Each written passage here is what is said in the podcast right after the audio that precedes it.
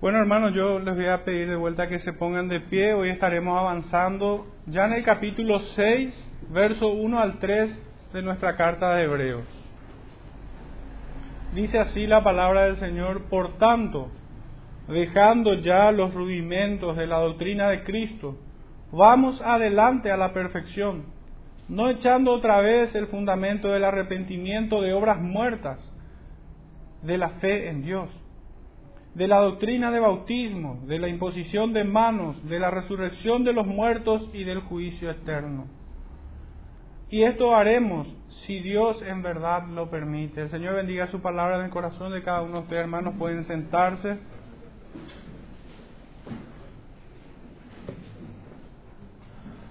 Bueno, la, lo primero que leemos en este versículo 1 del capítulo 6 nos obliga un poco a hacer memoria de lo que estuvimos aprendiendo hasta aquí, pues dice por tanto. Y para ello quisiera hacer una breve introducción a modo de recapitular un poco el mensaje anterior. Y el texto precedente que le antecede a lo que hemos leído, el escribiente divino nos exhorta diciéndonos, os habéis hechos tardos para oír esto dice tal cual en el versículo, los versículos anteriores, del verso 11 al 14, 11 específicamente. Os habéis hecho tardos para oír, como resistiendo la enseñanza, como huyendo de ella. Señal inequívoca de alguien que se comporta como un niño, cuya consecuencia es ser inexperto en la palabra y carece de discernimiento del bien y del mal. Sumémosle la frustración que generan en aquellos que, quienes son sus tutores y maestros. Imagínense lo que es el sentimiento, cuál ha de ser el sentimiento de un maestro que ve a su alumno reticente para recibir la enseñanza y ponerla por obra, como escapando de la, de la enseñanza de manera testaruda. No solo que la iglesia no puede dividir la carga con ellos, parte de esa frustración, ¿verdad? No solo que la iglesia no puede dividir la carga con ellos para poder sobrellevarla. No se puede compartir el yugo con un niño. Sino que en cierta medida aún ellos siguen representando una carga para la iglesia. Así como un niño no se le puede comisionar tareas importantes, sino que más bien hay que cargarlo.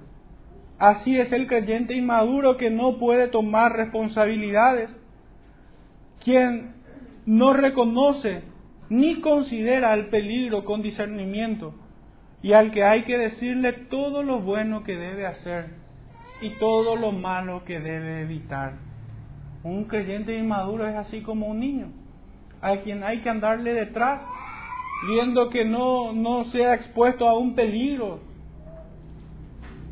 Hay que alimentarlo, hay que cargarlo, porque el niño se cansa, no tiene los músculos ejercitados en el discernimiento, sino que fácilmente es confundido. Cualquiera puede engañar a un niño. Es la analogía un poco que hicimos el domingo anterior, cuando comparábamos al creyente inmaduro con, un, con una criatura en un entorno familiar o como a un alumno en un entorno más bien académico, de escuela, escolar.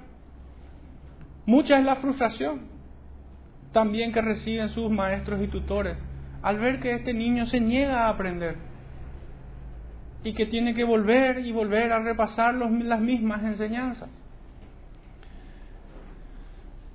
En el presente texto de Hebreos 6, 1 al 3, el escribiente pasa de la exhortación al consejo eficaz, confirmándolos en fe. No se queda simplemente en, en exponer su vergüenza, es decirlo, ya debiera ser maestros, pero son niños. Ya debieran comer por sí solo alimento sólido, pero necesitan que se les prepare el biberón. Es motivo de vergüenza para una persona grande el ser tratado como a un niño, como a un bebé que no puede valerse por sí mismo. El sentimiento es diferente cuando alguien nace, viene a la fe, es nacido de nuevo y empiezan los rudimentos de la escritura. El sentimiento es de gran gozo el poder encaminar a este niño, en alimentarlo y mostrarle el camino de la verdad. Hay motivo de gran gozo en quienes los instruyen, pero es mucho pesar el que el sentimiento cambia cuando la misma cosa se debe hacer con gente que ya lleva tiempo peregrinando en la fe esto ya deja de ser un gozo, sino más bien un motivo de vergüenza. ¿Quién es el padre que no se avergüenza cuando tiene un hijo remolón? Que no solo no discierne lo que no debe hacer y lo que debe hacer, sino que pese a la mirada incisiva de los padres ignora totalmente la llamada de atención. Es motivo de vergüenza para los padres. Un padre que no se avergüenza con un hijo malcriado no está haciendo bien las cosas. Porque termina siendo ejemplo para otros. No solo que desatiende la instrucción del niño en corregirlo, sino que termina siendo mal ejemplo también para otros.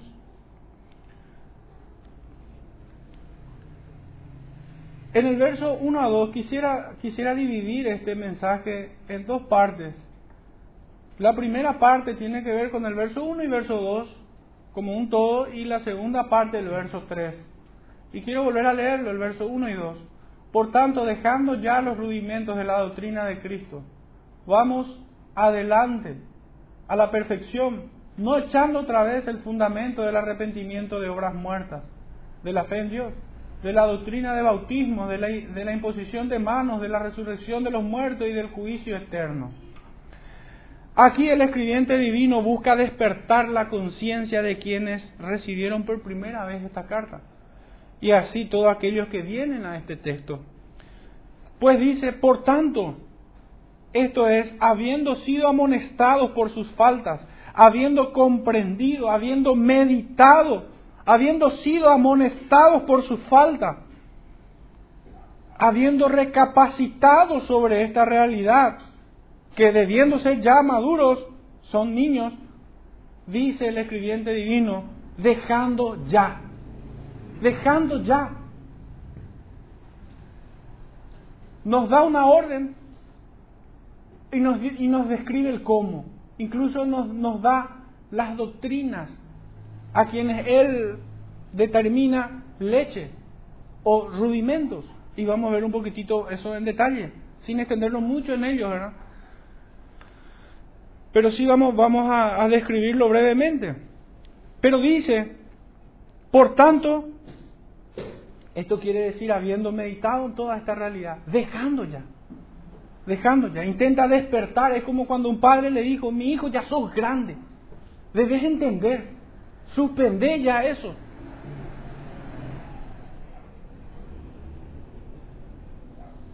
Dejando ya, debe abandonar principalmente esa actitud irresponsable de resistir el crecimiento, el crecimiento natural para alcanzar madurez. Esto, esto deja de ser algo de niño, deja simplemente de, de ser la actitud de un niño malcriado. Cuando empezamos a darnos cuenta que a quien estamos hablando ya es una persona grande, con un recorrido, con un peregrinaje en la fe, nos damos cuenta que la persona que resiste su crecimiento y madurez lo hace con todo propósito, para no tomar compromiso con la causa de Cristo, sabiendo que las capacidades ejercitadas y la madurez los comprometen a servir como quienes han alcanzado madurez. Me ha tocado ver tristemente a creyentes que ante la exhortación entienden, residen, pero no desean profundizar más allá de ahí. Tanto así que resisten los consejos a partir de allí porque le abriste una puerta donde le muestra sacrificio, compromiso, esfuerzo, renuncia. Hay hermanos donde de repente llega a la luz de una doctrina. Pudiéramos hablar en términos de, de la adoración, que nuestro cristianismo está adorando de forma profana. Pero cuando uno le empieza a hablar de los principios regulativos de la adoración, uh, hasta ahí. No, no, no, no estudia. Le recomendamos libros y no lee. Cuando le hablamos del Día del Señor y la forma en que la iglesia lo guardó, como una señal incluso, como un distintivo del pueblo de Dios que caminó a lo largo de su historia. No, no, no, cuidado. No quiere avanzar, no quiere profundizar. Hay creyentes que no quieren profundizar cuando se le habla del compromiso que uno tiene con la iglesia local, como una familia, como alguien que debe laborar, que debe trabajar por la iglesia local. Cuando uno le habla de, del dador alegre, cuando uno habla de, de aquel que como se propuso en su corazón, debe sostener la obra del Señor. No, no, no, no, no, no, no, no hay profundidad allí. No es que directamente se oponen con argumentos, simplemente lo evaden. Porque saben que esa puerta los va a comprometer. Saben que esa puerta va, implica sacrificio, que definitivamente es la marca del creyente. Son las cicatrices de Cristo en su iglesia. Una iglesia sufrida, sacrificada, esforzada porque la iglesia está llamada a vivir piadosamente. Cuando hablamos en términos de no ser amigos del mundo, también es algo resistido. Cuando llamamos que nosotros somos una colonia del cielo aquí en la tierra y por tanto debemos distinguirnos del mundo, ahí se resiste, no se quiere profundizar. Un, un creyente inmaduro muchas veces cae en esto. Pero deja de ser una falta de niño cuando nos damos cuenta que detrás de esa negligencia verdaderamente está evitar el compromiso de seguir creciendo para sacrificarnos por Cristo y su Evangelio. Hay una promesa que es ciertísima en aquellos que viven piadosamente y es que padecerán. El que quiera vivir piadosamente padecerá, dice la Escritura. ¿Y de qué forma? Podemos mirar la defensa que hace Pablo de su ministerio. Cuánto padeció incluso para rematar todos los sufrimientos que él tuvo, peligros de los falsos hermanos. Dice.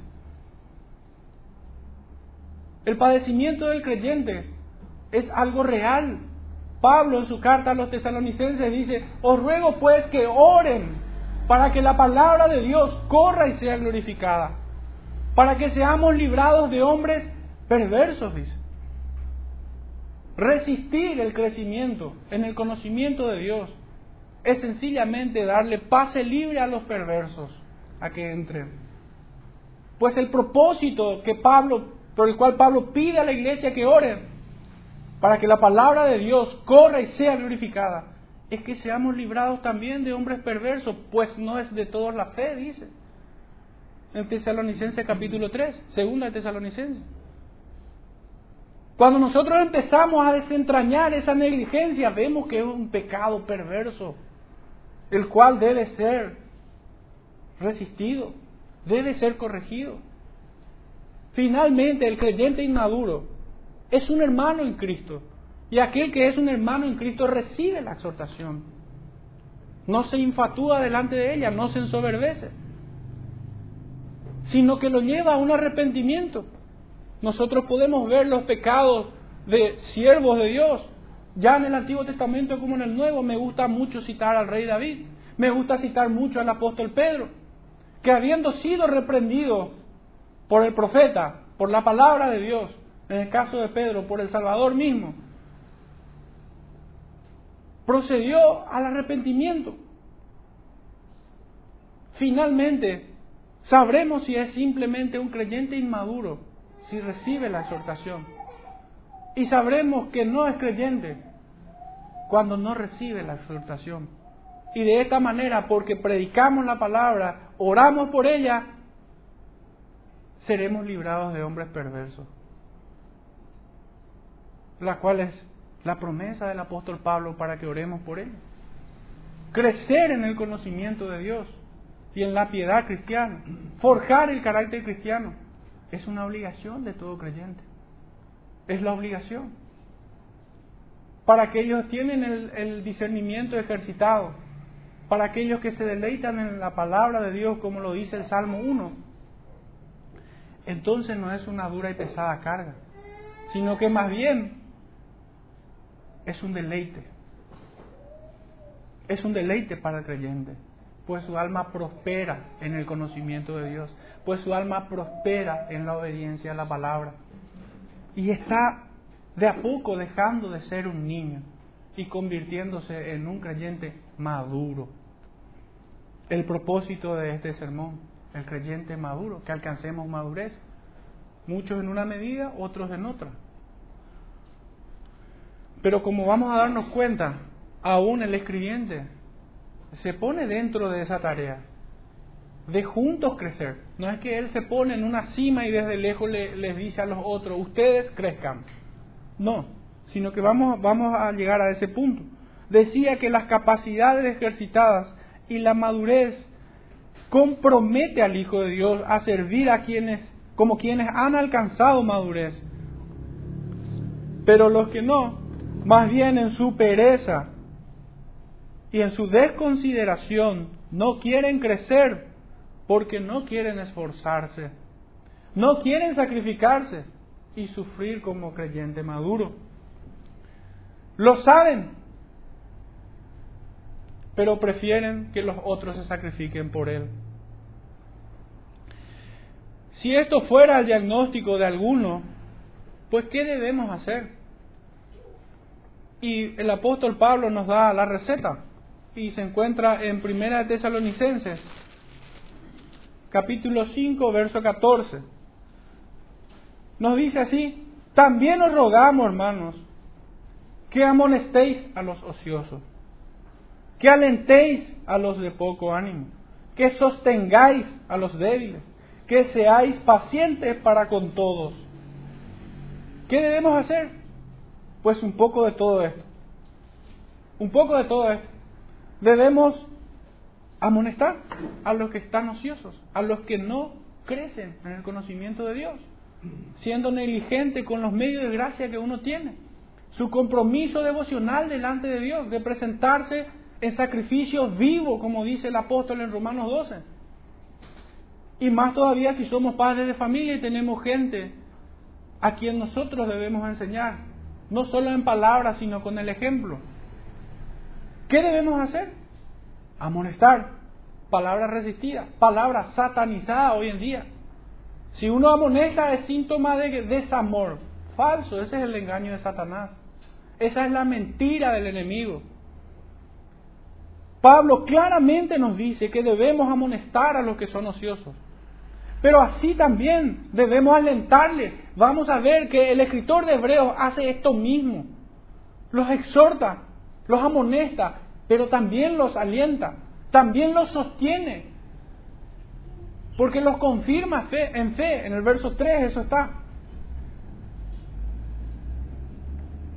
Debemos ser pacientes también en la exhortación, considerándonos a nosotros mismos. También en Tito se encuentra el consejo de qué debemos hacer con un niño en la fe, con alguien que ya debiera ser maestro, pero sigue siendo niño. Timoteo 1, el verso 5 nos dice, por esta causa te dejé en Creta, para que corrigiese lo deficiente. Es el deber del cristiano, es el deber del creyente corregir lo que está mal. Aunque al principio toda disciplina no trae gozo en sí mismo, trae dolor, muchas veces aflicción, pero su resultado final es dulce, es agradable. Es notable como, aquellos quienes fuimos castigados por nuestros padres y muchas veces con cierta firmeza, amamos a nuestros padres por habernos hecho llegar la corrección en su tiempo. ¿De cuántos males nos ha guardado la corrección? Es un signo del amor cristiano, pues el Señor mismo da a conocer su amor de esta manera, porque Dios azota al que ama. y castiga al que tiene por hijo. Y denuncia a aquellos que no quieren corregir a sus hijos, pues dice, el niño consentido avergonzará a sus padres. Si no sos castigado por Dios, entonces no sos hijo, sos un bastardo. Naturalmente el rol del padre es corregir al niño y esto es un signo de amor, un signo de cuidado, es un signo de paciencia porque el castigo no es para enviarle al Seol ni mucho menos. Es para reprimir el pecado que hay en él, no matar lo bueno que hay en él. Porque esa es la falacia que hoy se pone. Porque si uno le castiga y le reprende a un niño, uno le está generando baja autoestima, uno le está generando traumas, uno le está haciendo daño emocional. Esa es la mentira de Satanás a través de todas las ciencias, pseudociencias que hoy vienen. Eso es mentira. Cuando, cuando el creyente corrige en verdad a sus hijos, lo instruye de tal forma, con firmeza, con amor y con paciencia, lo que está haciendo es quitando su conducta pecaminosa, encaminándolos hacia la piedad. Ningún padre que ama a su hijo deja de castigarlo.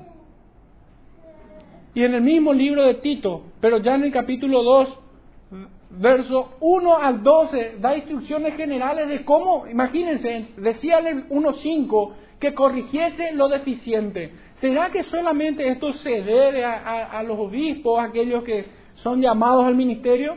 Fíjense lo que dice en el capítulo 2, verso 1 al 12. Una lectura rápida voy a hacer. Pero tú habla lo que está de acuerdo con la sana doctrina. Esto ya quita de lado la excusa de que con el castigo nosotros dañamos su autoestima o le traumamos y demás cosas, porque no es bíblico Que los ancianos sean sobrios, serios, prudentes, sanos en la fe, en el amor, en la paciencia. Las ancianas asimismo sean reverentes en su porte, no calumniadores, no, no esclavas del vino, maestras del bien, que enseñen a las mujeres jóvenes a amar a sus maridos y a sus hijos, a ser prudentes, castas, cuidadosas de su casa, buenas, sujetas a sus maridos para que la palabra de Dios no sea blasfemada. Exhorta asimismo a los jóvenes a que sean prudentes, presentándote tú en todo como ejemplo de buenas obras, en las enseñanzas mostrando integridad, seriedad, palabra sana e irreprochable, de modo que el adversario se avergüence y no tenga nada malo que decir de vosotros. Exhorta a los siervos a que se sujeten a sus amos, que agraden en todo, que no sean respondones no defraudando, sino mostrándose fieles en todo, para que en todo adornen la doctrina de Dios nuestro Salvador. Porque la gracia de Dios se ha manifestado para salvación a todos los hombres, enseñándonos que renunciando a la impiedad y a los deseos mundanos vivamos en este siglo sobria, justa y piadosamente. Este es el propósito de la corrección. Este es el propósito de, de Pablo cuando le dice a Tito, para esto te he puesto para que corrigiese lo deficiente. ¿Y en qué esferas le manda a corregir a, a, Tito? ¿En qué esfera de la vida del creyente?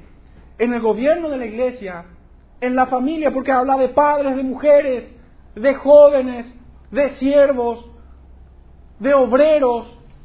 Todo esto adorna la doctrina de Cristo.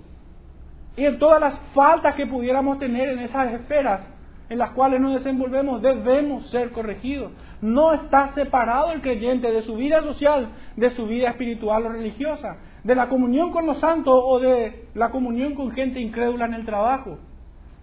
De ninguna manera.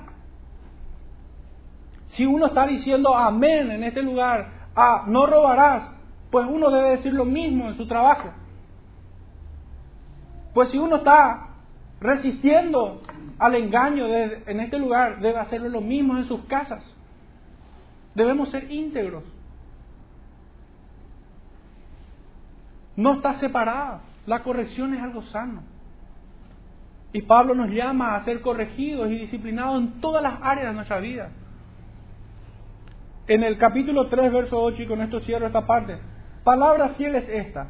Y en estas cosas quiero que insistas con firmeza el temple de la exhortación, insistas con firmeza para que los que creen en Dios procuren ocuparse en buenas obras. Estas cosas son buenas y útiles a los hombres. Definitivamente esto haremos. Instar con firmeza. Y por si el enemigo quisiera de alguna manera aturdir los sentidos o las emociones de alguien, digo, esto es un gesto de amor. Esto es un cuidado amoroso. Que no lo hago yo, que lo hace el Señor para con su pueblo. E instrumenta a la iglesia en esta tarea. Un aspecto importante de la madurez que se deja ver en las palabras de quien escribe la carta de Hebreos es la humildad con la que exhorta y enseña. Pasamos de la exhortación a la enseñanza. Si bien con total probidad, nadie más autorizado que él, es un maestro y un siervo maduro. Se propone, más sin embargo, se propone a sí mismo como uno de ellos en la misma condición, pues dice, vamos adelante, es lo que leemos en Hebreos 6.1. Llegamos hasta ahí. Por tanto, dejando ya los rudimentos de la doctrina de Cristo, vamos adelante a la perfección. Él se propone como parte de ellos. No, no es que se para en la cima, como habíamos dicho, y desde, ahí, desde allí les dice, síganme si es que pueden. Sean igual que yo, si es que por si acaso pueden. No, sino que Él se propone como uno de ellos. Ya decía el profeta que era sujeto también a pasiones, a debilidades. No siempre se deja ver eso en, aquellos que exhortan y en aquellos que enseñan. Él se propone como ejemplo y desciende a la estatura de ellos. La sincera humildad es el adorno distintivo del carácter cristiano en aquellos que han alcanzado madurez. No es alguien que diga arrogantemente, sean como yo, si es que pueden, sino más bien es alguien que desciende con cariño a su misma estatura para alentarlos y haciéndoles parte de la meta. No los deja en su vergüenza, sí los exhorta y esto trae vergüenza, como habíamos dicho, pero no los deja allí. En sermones anteriores habíamos visto de que una exhortación que proviene del Señor tiene tres partes esenciales. Una advertencia solemne, un consejo eficaz y confirmación en fe. La exhortación que viene de Dios es así, no carece de ninguna de estas partes. Pero muchas veces cuando el hombre o Satanás exhorta, puede que lo haga incluso con la palabra de Dios, pero definitivamente solo se queda allí, en una advertencia terrible. Y de ninguna manera te muestra el camino para salirte de esa situación, y menos aún confirma en fe para alentarte. De esta manera nosotros sepamos escuchar la exhortación. ¿De quién viene? ¿Viene de Dios? Pues tiene estas tres, estas tres partes. Si no los tiene, no es del Señor.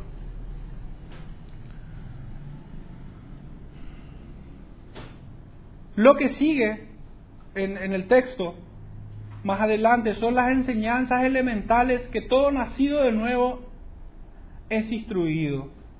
La leche espiritual o los rudimentos, por así decirlo. Son los términos los que habla el escribiente, como se denomina aquí. Lo podemos identificar en seis puntos, o seis partes, podemos decir. Que la malla curricular de esta primera parte elemental tiene seis puntos y vamos a abordarlo someramente. Un poco para escudriñarnos, ver cómo estamos. Debemos apropiarnos de la exhortación. Y lo primero que dice es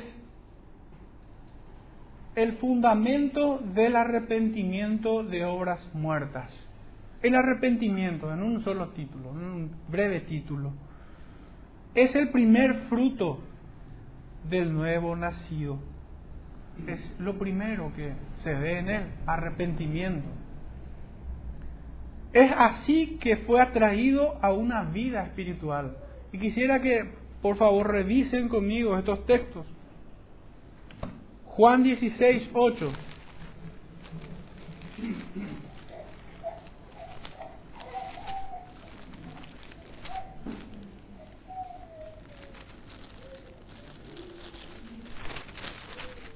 Juan 16, 8 dice así, y cuando Él venga, convencerá al mundo de pecado, de justicia y de juicio. Esta es la obra del Espíritu Santo en el creyente.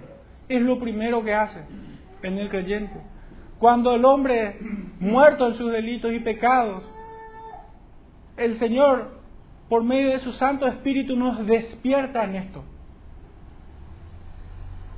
en justicia, juicio y pecado. Es la actividad del creyente. Muchos intentan redefinir lo que es la actividad del Espíritu hoy, atribuyéndole otras evidencias de salvación. Pero aquel que es nacido de nuevo experimenta el verdadero y genuino arrepentimiento. Y esto tiene que ver con justicia, juicio y pecado. Miremos un poco lo que acontece en Hechos 2, verso 36 al 38. Hechos 2, verso 36 al 38 dice así, sepa pues ciertísimamente toda la casa de Israel, que a este Jesús a quien vosotros crucificasteis, Dios le ha hecho Señor y Cristo. Al oír esto se compungieron de corazón y dijeron a Pedro y a los apóstoles, varones hermanos, ¿qué haremos? Pedro les dijo, hablen en lengua les dijo arrepentidos. Les dijo arrepiéntanse. Obviamente, conociendo que es el fruto de la, del nuevo nacimiento, es la primera señal de vida en el creyente. ¿Qué hace en consecuencia el apóstol? Los llama a arrepentimiento. ¿De qué manera lo hizo? Mostrándole su pecado, por vuestros pecados, por vuestras propias manos. Aquel que hoy es Señor y Cristo, ustedes lo crucificaron. Invertí un poco la perspectiva. Cristo es Señor y Cristo y está sentado a la diestra de Dios Padre en la majestad de las alturas. Por eso lo dije de esta manera. Ustedes crucifican a aquel que está sentado allá arriba. ¿Y qué vino en ellos? Se compungieron de corazón y fueron movidos a arrepentimiento. En el mismo libro, Hechos, pero el capítulo 3, 19, verso 19, así que arrepentidos de vuelta. Qué odiosa esta palabra. Qué terrible es escuchar recurrentemente, arrepiéntanse. ¿Será que es solo un momento en la vida del creyente? No, es algo que lo va a acompañar hasta que Él venga, hasta que lleguemos hasta la estatura de la plenitud de Cristo, hasta que seamos formados a la imagen de un varón perfecto. Y esto será solamente en su segunda venida, en su presencia misma. Todo este peregrinaje nos tocará luchar contra el pecado. Y cuando nos comportemos como niños, caeremos en pecado. Y, debemos, y seremos traídos de vuelta al arrepentimiento. ¿De qué forma? Con la misma fórmula. Con la misma fórmula. Exhortando para que seamos compungidos de corazón. El arrepentimiento es el primer signo de vida, el comienzo de una vida en Dios es absolutamente lógico también que sea el llamado persistente y obstinado de todos los profetas y apóstoles y de nuestro Salvador. Nosotros podemos ver el ministerio de Juan el Bautista, que después de 400 años de silencio se volvió a decir, arrepiéntanse. Después de que el pueblo de Israel dejó de ser azotado 400 años con esta palabra, de vuelta viene el profeta de Dios. ¿Y cómo empieza su ministerio? Arrepiéntanse, le dice. Y por si algunos pudieran ser confundidos y creer que Juan el Bautista se equivocó en el libreto, Jesús viene en el 4.17 y dice, arrepiéntanse, el reino de los cielos se, se acercaba a vosotros. Y por si alguno cree que realmente se modificó el discurso, vemos a Pedro, vemos a Pablo, a Felipe, a Esteban, a toda la iglesia primitiva, llamar obstinada y recurrentemente, arrepiéntanse. Tanto así que entre ellos mismos se llamaban al arrepentimiento, es lo que Pablo hizo con Pedro. Les reprendí duramente porque era de condenar, dice el apóstol.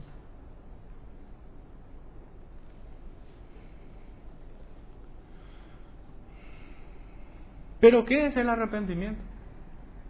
Vimos que es una evidencia de salvación, del nuevo nacimiento. Pero ¿qué es? Y quisiera que me acompañen en Mateo en tres versículos para intentar definir esta palabra, que tiene un significado primordialmente espiritual, porque esta palabra se aloja en el corazón de cada hijo de Dios. Pero vamos a intentar definirlo nosotros en un pensamiento, en una idea, en palabras. Mateo 26, verso 74 y 75. Pedro justamente cuando niega al Señor, en este cuadro tan lúgubre, pero a la vez tan lleno de vida,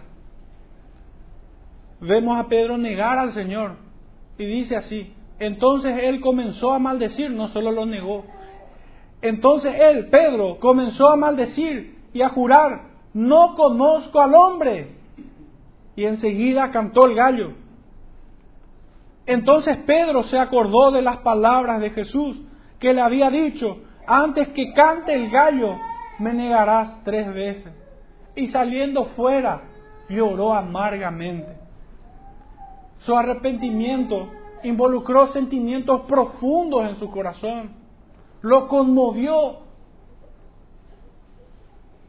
Fue un látigo que laceró la fibra más íntima de sus sentimientos.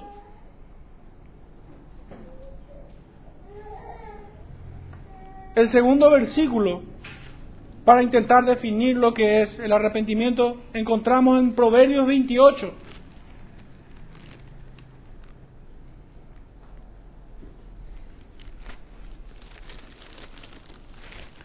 Proverbios 28, verso 13.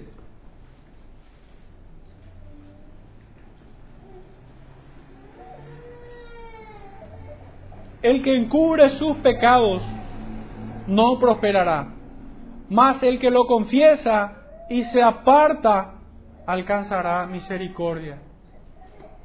Si hubiera alguna línea que pudiera definir en palabras el arrepentimiento es esta al menos, a la luz de lo que el Señor me permite entender. Para mí el arrepentimiento está enmarcado en este versículo. Aquel que encubre su pecado, lo contrario al arrepentimiento, no prosperará. Más el que lo confiesa forma parte del arrepentimiento y se aparta, completa el arrepentimiento, alcanzará misericordia, fruto del arrepentimiento, la misericordia. Pero no solo quisiera quedarme allí, porque el arrepentimiento es mucho más que esto. El arrepentimiento tiene un efecto multiplicador en el alma del creyente, pues la fe es viva y eficaz, su palabra eso es, y mueve al creyente a, a otras cosas más. Para ello quiero que me acompañen en, en el Salmo 51, pero el verso 7 al 13. Salmo 51, verso 7 al 13, dice así la palabra del Señor. Este es el anhelo, este es el deseo de aquel que vino en arrepentimiento. No solo que confesó sus pecados, no solo que se apartó de ellos, no solo que alcanzó misericordia, sino que este es su aliento. De esta manera respira el que ha venido en arrepentimiento, diciendo, purifícame con hisopo y seré limpio. Es lo que anhela. Lávame y seré más blanco que la nieve. Hazme oír gozo y alegría, y se recrearán los huesos que has abatido. Esconde tu rostro de mis pecados y borras todas mis maldades. Crea en mí, oh Dios, un corazón limpio y renueva un espíritu recto dentro de mí. No me eches de delante de ti y no quites de mí tu santo espíritu. Vuélveme el gozo de tu salvación y espíritu noble me sustente. Por último, entonces enseñaré a los transgresores tus caminos y los pecadores se convertirán a, a ti. Fíjense toda la obra, todo el efecto multiplicador que genera un arrepentimiento genuino. Lo lleva a confesar, a lamentarse en su pecado, a apartarse de él, alcanzar misericordia, rogar para que el Señor le limpie, que forme un corazón nuevo dentro de él, que el gozo de su salvación sea en él, que no le sea quitado su Santo Espíritu. Pero finalmente, su deseo ferviente es, después de que el Señor lo restaure a esto, enseñar tus caminos a los transgresores para que vengan a ti. Quieren que otros también experimenten eso. Y entonces, ¿qué hace? Usa el mismo discurso que usaron los profetas, los apóstoles y nuestro Salvador, para que sean compungidos en sus corazones y vengan a un arrepentimiento. El arrepentimiento para salvación nos mueve a un dolor por haber pecado en contra de nuestro buen Salvador. Entonces lo, confesamos, nos apartamos del camino de pecado con un anhelo desbordado en nuestro interior de ser limpios, de ser llenos del gozo de la salvación y enseñar a otros el camino de verdad, el camino de la salvación. Decía el escritor de Hebreos, vamos adelante. No los deja solos. En este sentido negativo, lo que él expresa es apartarse del pecado. Cuando él nos dice, vamos adelante, es abandonar el pecado, dejar aquellas cosas que nos distraen. No solamente pecados de comisión, de que hacemos pecado, sino pecados de omisión, dejar de ser niños. Debemos crecer en el conocimiento de Dios. Debemos crecer en, los medios de gracia, en la oración, en el compromiso con la iglesia. No solo pecados de comisión, sino también pecados de omisión. Dejemos de pensar en nuestro, en cuidar nuestra área de confort. Salgamos. Es señal inequívoca del creyente que padecerá. Busquemos ese sacrificio, incluso diría. Busquemos sufrir por la causa de Cristo.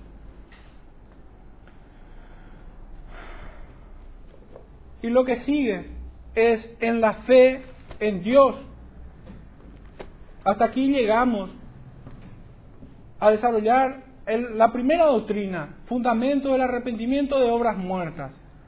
la segunda doctrina sería de la fe en Dios, ya en un sentido positivo, es crecer en el conocimiento de Dios acompañado de fe, que es justamente la acusación del libro de Hebreos, en, aquellos que habían escuchado, pero no les aprovechó el oír la palabra por no ir acompañada de fe.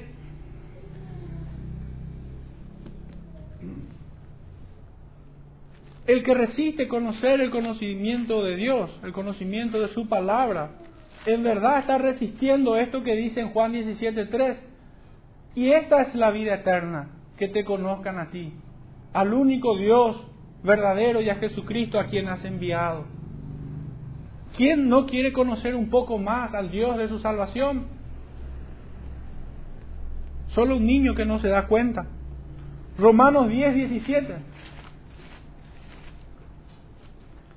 Nos dice así, así que la fe es por el oír y el oír es por la palabra de Dios. No hay otra forma de crecer en fe, sino por el conocimiento de la palabra. Debemos amar estudiar la palabra. Yo no estoy trayendo una carga extraña al creyente, pues lo que dice en el Salmo 1, bienaventurado el varón que no anduvo en consejo de malos ni en camino de pecadores se ha sentado, sino en la ley de Jehová está su delicia y en ella medita de día y de noche. Será como árbol plantado junto a corrientes de agua que da su fruto en su tiempo y su hoja no cae. Yo no estoy cargándole con algo que, que es extraño a la palabra, que es extraño a la vida del creyente. No es una carga siquiera, es un deleite. Pero el creyente resiste crecer en el conocimiento de Dios y está resistiendo de alguna manera conocer más al Dios de su salvación. En Hebreos 11, la fe en Dios. Este autor se toma líneas enteras para hablar de la fe. Y en Hebreos 11.1 dice es la certeza de lo que se espera, la convicción de lo que no se ve. Y en el verso 6, pero sin fe es imposible agradar a Dios, porque es necesario que el que se acerca a Dios crea que le hay y que es galardonador de los que le buscan. Primera de Pedro 1, 5 al 9.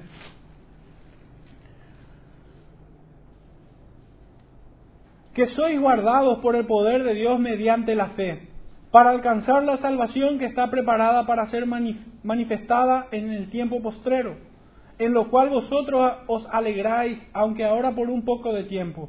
Si es necesario, tengáis que ser afligidos en diversas pruebas, para que sometida a prueba vuestra fe, mucho más preciosa que el oro, el cual, aunque perecedero, se prueba con fuego, sea hallada en alabanza, gloria y honra cuando sea manifestado Jesucristo, a quien amáis sin haberle visto, en quien creyendo, aunque ahora no lo veáis, os alegráis con gozo inefable y glorioso, obteniendo el fin de vuestra fe, que es la salvación de vuestras almas.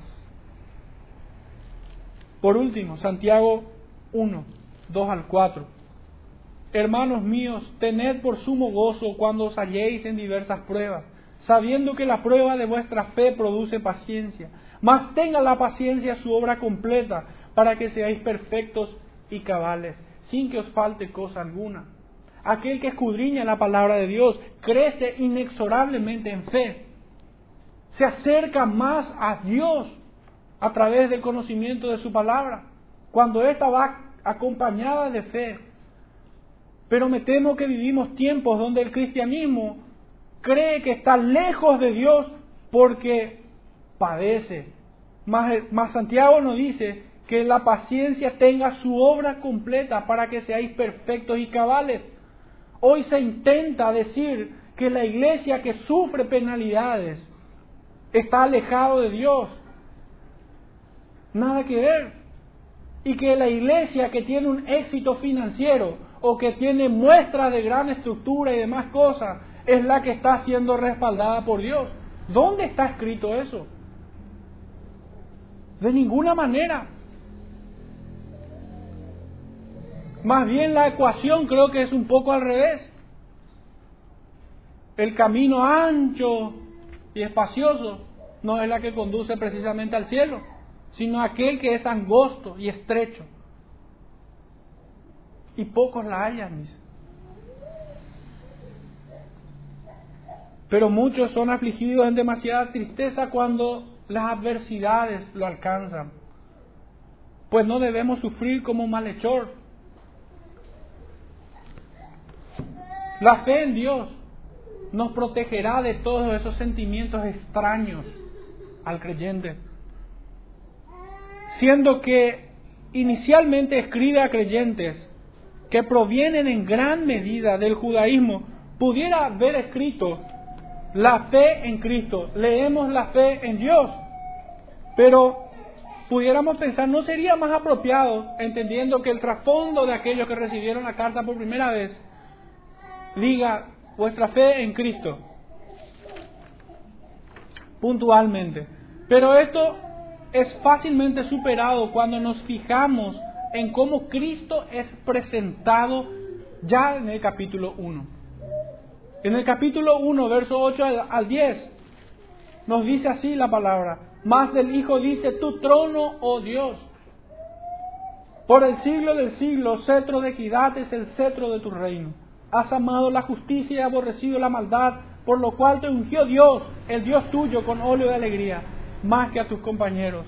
Tú, oh Señor, en el principio fundaste la tierra y los cielos, son obras de tus dedos. No es difícil. Se supera fácilmente esta dificultad. La doctrina es un, es un gran tema, la doctrina de la fe es un gran tema en extensión y profundidad para el escritor. Ya lo abordaremos en su tiempo, si Dios nos permite, en el capítulo 11 y 12, donde se desarrolla mucho más extensamente.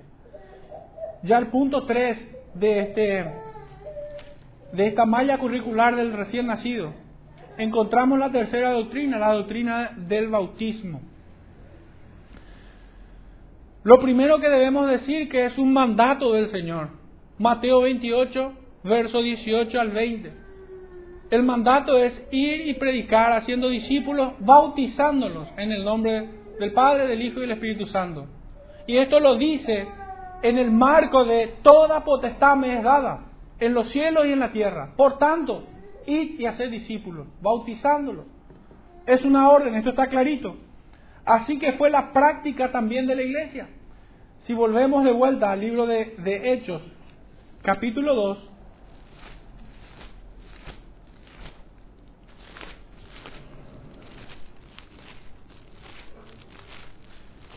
Hechos capítulo 2, verso 41, leemos así.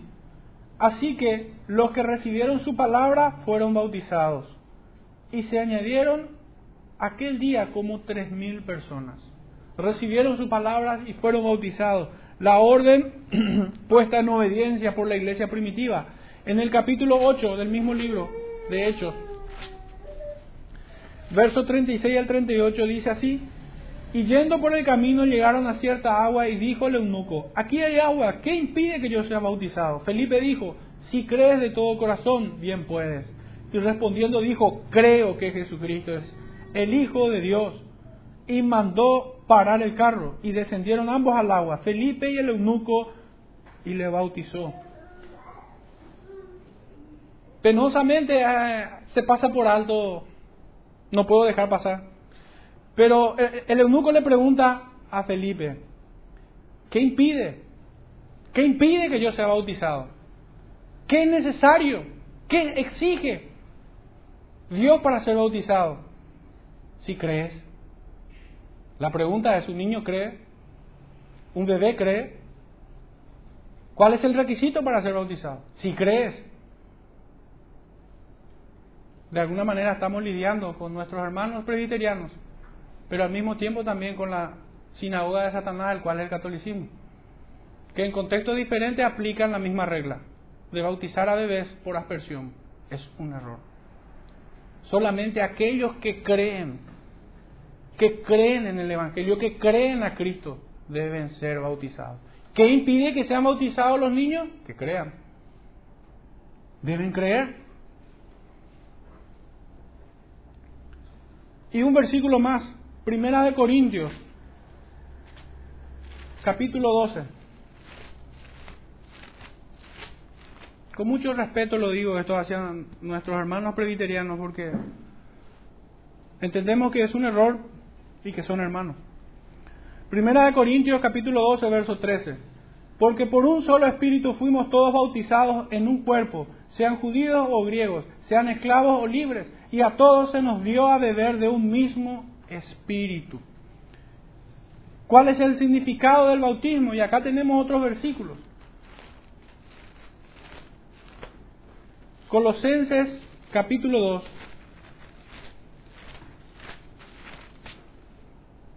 Colosenses capítulo 2, verso 12 al 15.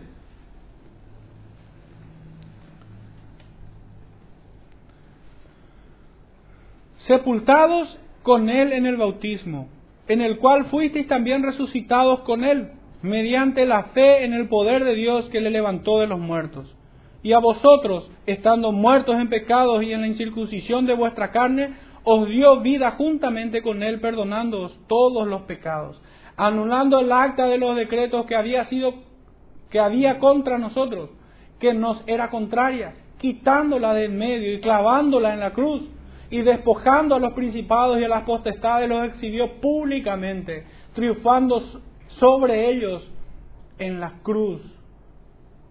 Este es el significado del bautismo.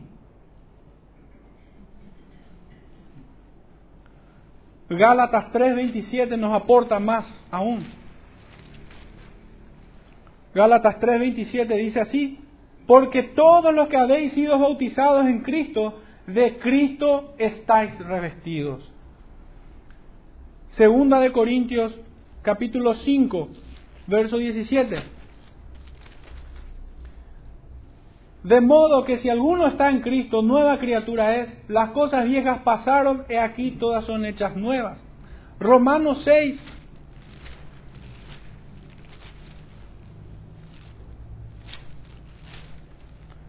Verso 1 al 10. ¿Qué pues diremos? ¿Perseveraremos en el pecado para que la gracia abunde? En ninguna manera.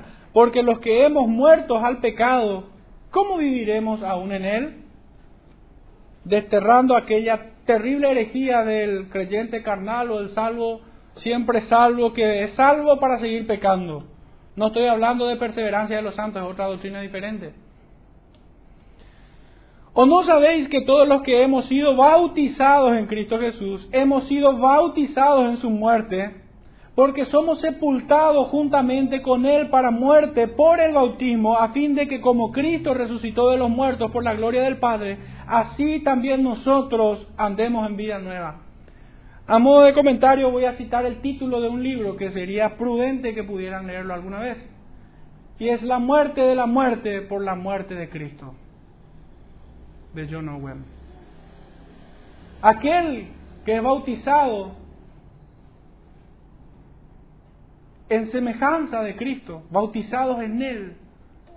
Cristo con su muerte venció y dio muerte a la muerte, al pecado. Venció, ya no se enseñorea más del, del creyente, sino que la pregunta es, habiendo sido renacidos para vida, ¿cómo pues viviremos aún en el pecado? No podemos. Si esto fuera así, es mala señal.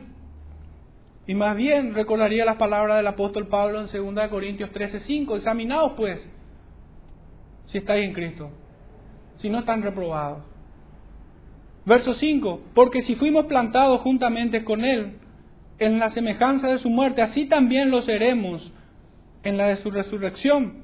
Sabiendo esto, que nuestro viejo hombre fue crucificado juntamente con Él para que el cuerpo del pecado sea destruido, al fin de que no sirvamos más al pecado, porque el que ha muerto ha sido justificado del pecado. Y si morimos con Cristo, creemos que también viviremos con Él, sabiendo que Cristo, habiendo sido resucitado de los muertos, ya no muere. La muerte no se enseñorea más de Él, porque en cuanto murió al pecado, murió una vez por todas. Mas en cuanto vive, para Dios vive. A la luz de estos versículos, nos damos cuenta que el bautismo del creyente no es un mero sacramento, no es un momento, tiene gran significado y profundidad y tiene que ver con el supremo sacrificio, muerte y resurrección de nuestro Salvador. Nos hacemos semejantes a Él, muertos al pecado, renacidos en Cristo para vida eterna.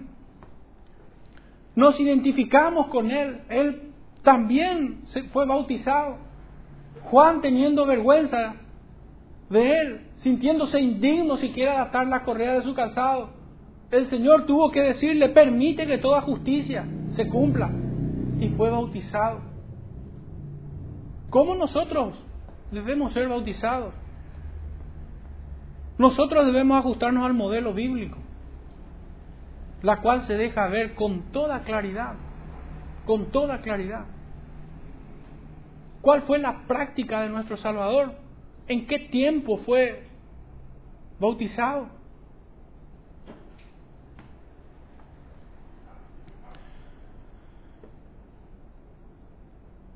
La raíz etimológica de esta palabra quiere decir sumergir, inmersión. Por lo cual es un error un poco más grande aún el pensar que es por aspersión como cristianos de sola escritura, nos ajustamos al modelo bíblico. No podemos hacerlo de otra manera. Ningún niño fue bautizado en la escritura, ni uno solo. ¿Cómo puede esta locura de bautizar niños? Si nosotros, todos nuestros artículos de fe provienen de la escritura, pero así también nuestra práctica. Nuestra práctica no puede ser diferente, no puede variar, no puede cambiar. Todo debe ajustarse a aquella frase del apóstol Pablo, sed imitadores de mí así como yo de Cristo, también en el bautismo. La cuarta doctrina que toca, hasta acá hablamos ya de tres, el arrepentimiento, la fe en Dios, de la doctrina del bautismo y ahora encaramos imposición de manos. Práctica apostólica en señal, en señal de derramamiento del Espíritu Santo. Si quieren tomen nota, pero debo ir resumiendo un poquito todo esto. Esto lo vemos, fue una práctica apostólica. Cuando hubo por ahí uno que quiso comprar también el don, fue reprendido duramente. Pero esto es y corresponde a la práctica apostólica, la imposición de manos, para derramamiento del Espíritu Santo, puntualmente, me refiero a eso, porque la imposición de manos tuvo también otros usos. Y encontramos en Hechos 8, 14 al 17 y en Hechos 19, versos 1 al 6. En uno Pedro, en otro Pablo. También se imponía las manos para apartar a algún hermano para el servicio o ministración de la grey. Esto encontramos en Hechos 6, 6, el caso de Esteban, y otros más que fueron apartados para el servicio en las mesas. Y también vemos en Hechos 13, versos 2 al 13, al 3, cuando habla de instrumento escogido me es este, para la predicación del Evangelio. Se le impuso también las manos. Así también vemos en Primera de Timoteo 4, 14, donde el apóstol Pablo le recuerda a Timoteo la imposición de manos que, del cual fue el objeto. En lo relacionado también a curaciones y sanaciones, vemos nosotros al maestro hacer esto, imponer las manos y ellos eran sanados. Por último, no, eh, ante último, resurrección de los muertos. Era también una doctrina que el creyente nacido de nuevo debía ser instruido en arrepentimiento, en fe, bautismo, imposición de manos, resurrección de muertos y el juicio final. Quisiera leer un solo versículo pero si quieren tomar notas hay otros más, pero voy a leer referente a la resurrección de los muertos. Primera de Tesalonicenses, capítulo 4, verso 14 al 17. Primera de Tesalonicenses, verso 14 al 17. Porque si creemos que Jesús murió y resucitó, así también traerá Dios con Jesús a los que durmieron en él. Por lo cual os decimos esto en palabra del Señor, que nosotros que vivimos, que habremos quedado hasta la venida del Señor, no precederemos a los que durmieron. Porque el Señor mismo, con voz de mando, con voz de arcángel y con trompeta de Dios, descenderá del cielo y los muertos en Cristo resucitarán primero, muy a pesar de los testigos de Jehová y otras doctrinas. Luego nosotros los que vivimos, los que hayamos quedado, seremos arrebatados juntamente con ellos en las nubes para recibir al Señor en el aire y así estaremos siempre con el Señor. Otros versículos alusivos a esta doctrina, Juan 14, 1 al 4, Mateo 5, 4, Segunda de Corintios 1, 3 al 4 y Romanos 14, 7 al 9. La última doctrina que hace mención el escritor de Hebreos, el juicio eterno. Y esto es necesario que abordemos un último versículo. Mateo 25.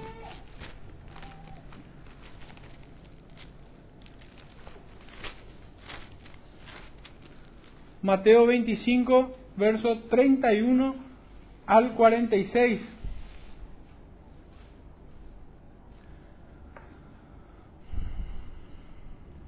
Voy a leer simplemente ya desde el 40. Pero empieza desde el verso 31. Y respondiendo el rey les dirá, de cierto os digo que en cuanto lo hicisteis a uno de estos mis hermanos más pequeños, a mí lo hiciste. Entonces dirá a los de su izquierda, apartaos de mí, malditos, al fuego eterno, preparado para el diablo y sus ángeles. Porque tuve hambre y no me disteis de comer, tuve sed y no me disteis de beber, fui forastero y no me recogisteis, estuve desnudo y no me cubristeis, enfermo y en la cárcel y no me visitasteis. Entonces también ellos le responderán diciendo, Señor, ¿cuándo te vimos hambriento, sediento, forastero, desnudo, enfermo o en la cárcel y no te servimos? Entonces le responderá diciendo, de cierto os digo que en cuanto no lo hicisteis a uno de estos más pequeños, tampoco a mí lo hiciste. E irán estos al castigo eterno y los justos a la vida eterna, la sentencia final en el juicio. Por último, Juan 5, verso 22 y 23. Porque el Padre a nadie juzga, sino que todo el juicio dio al Hijo, para que todos honren al Hijo como honran al Padre. El que no honra al Hijo no honra al Padre que le envió. Son las seis doctrinas que se dejan ver, que se dejan detallar, que detalla, mejor dicho, el escritor del libro de Hebreos. Seis en total, del arrepentimiento, de la fe en Dios, del bautismo, de la imposición de manos, de la resurrección de los muertos y del juicio eterno. Son doctrinas que el creyente debe ser instruido, debe estar afilado en esto, pues tiene una primerísima orden de ir y predicar y de hacer discípulos. De otra manera, ¿cómo lo haría? Estaría en pecado constantemente si no lo hace. Por último, nuestro último versículo. Y esto haremos si Dios en verdad lo permite. Solamente un breve comentario. Si Dios nos ayuda, retomaremos este, este, este último versículo el domingo que viene, pero un breve comentario a lo que leímos aquí. Si Dios nos permite, si Dios nos ayuda, como dice acá, si es, esto haremos, si Dios en verdad lo permite. Juan 15, verso 4 al 8. A modo de comentario de ese versículo, permaneced en mí y yo en vosotros. Como el pámpano no puede llevar fruto por sí mismo si no permanece en la vid, así tampoco vosotros si no permanecéis en mí. Yo soy la vid, vosotros los pámpanos. El que permanece en mí y yo en él, éste lleva mucho fruto, porque separados de mí nada podréis hacer. El que en mí no permanece será echado fuera como pámpano, y se secará y los recogen, y los echan en el fuego y arden. Si permanecéis en mí y mis palabras permanecen en vosotros, pedid todo lo que queréis y os será hecho. No hay otra forma, hermanos. Separados de Dios, separados de su evangelio, separados del conocimiento de Dios, seremos secados como estos pámpanos y echados al fuego eterno. Es una amonestación como creyentes, como hijos en Cristo. De ninguna manera nosotros seremos abandonados por el Señor. Pero debemos tomar esta advertencia solemne que Él nos hace. Debemos ejercitarnos en los medios de gracia. Debemos comprometernos, crecer como creyentes maduros. Proseguir a la meta. Ese es el espíritu del creyente poniendo la, mirada, los ojos en Cristo, en el supremo galardón, no al mundo, mirar a Cristo y seguir esta carrera. En el camino, si morimos antes que Él venga, será ganancia y no pérdida. Oremos, hermano. Padre Santo, en esta mañana te damos gracias, Señor, por tu palabra. Gracias, Señor, porque no nos ha abandonado nuestra ignorancia sino que en tu misericordia nos has permitido recibir esta exhortación, Señor, y este consejo. Te ruego, Señor, que tus hijos sean alentados, sea sostenido por ti mismo, Señor, en este tiempo. Ayúdanos, ayúdanos a crecer, a madurar, a ser obreros, Señor, que no tienen de qué avergonzarse, a ser siervos dispuestos, Señor, para tu causa, a ser soldados de Cristo, Señor, con el deseo incluso de inmolarse por Él, Señor. Señor, ayúdanos, ayúdanos en este tiempo tan difícil, Señor, donde la oscuridad de este mundo termina inundando, inundando muchas congregaciones. Guárdanos de este mal y de este peligro. En el nombre de nuestro Salvador Jesucristo te pedimos. Amén. Hermano.